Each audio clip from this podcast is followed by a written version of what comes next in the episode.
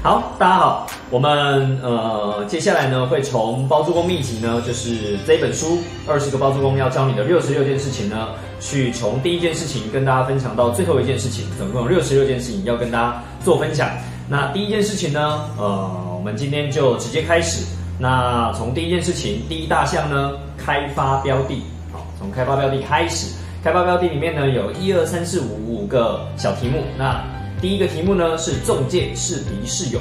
原则上呢，我们在去开发房子的时候呢，其实有一个很关键的重点，那就是我们要不要找中介来合作。当然，你也可以选择去跟所谓的呃屋主直接开发到屋主，然后去跟他谈判议价，然后直接买下来找代书合作，这样就可以了。当然呢，因为现在大部分的案源都来自于中介，因为中介他花很多的时间去市场上扫货，想办法能够把屋主给挖出来，然后呢，愿意卖他的房子哦，所以呢，大部分案源约略九成以上都在中介的手上，所以呢，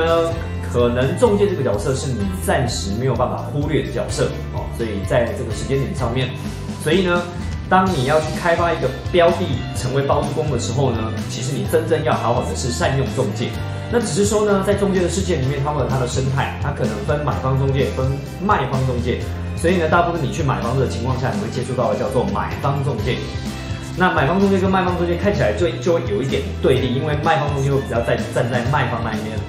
方中介会比较站在买方这一边，所以你说中介到底是敌是友？对我来讲，如果你运用的好的话，它一定是一个很好的战友啊！这个很好的战友，它其实能够帮你做非常多的事情，然后以及能够给你很多关键的呃这些讯息，又或者呢，能够帮你瞧到一个很不错的价格啊！那当然，我们付给人家中介费就理所当然嘛，就是呃我们使用者付费的概念。那当然呢，只是说很多人在付这个中介费里面会觉得说，我付了这个中介费，那到底中介有没有做到他应该要做的事情？老实说，中介能不能做到他应该要做的事情，跟你本身的经验值有关。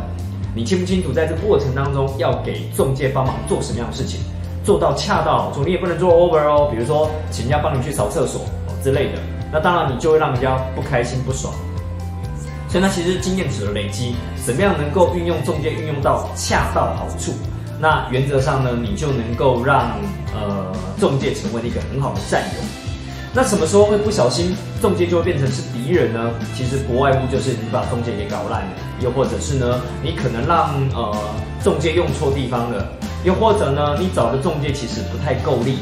他可能卖方中介是学长，哦，就会站在比较学长方回来压你这边的买方中介，都有可能，哦，在这个生态里面，你越去了解他，你越知道怎么运用它。那老实说，中介他要的就是媒合成交，他其实并不是说要一直不断的啊叫你这个买方抬高价钱，其实并不是那样子的，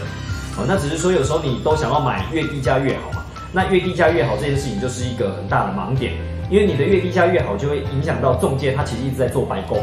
啊，人家市价影响估价出来是一千万，你一直要给人家买六百万，那当然中介就一直做白工啊，这件事情不是一件好事。哦，所以通常他会变敌人的原因，都是因为你变 OK 了。哦，换个方式讲，你只要不要变 OK，中介很难变成你的敌人。照道理，中介应该理所当然要变成你的战友，一个很好的战友才对。哦，所以呃，原则上呢，是你回来调整你自己的心态，调整你的状态，哦，调整你的经验，累积你的经验。我相信啊，中介不会变成你的敌人，好不好？好，那我们第一个小章节就跟大家分享到这边啦。接下来我们会陆陆续续分享下去。持续呃，希望大家能够持续收看，拜拜。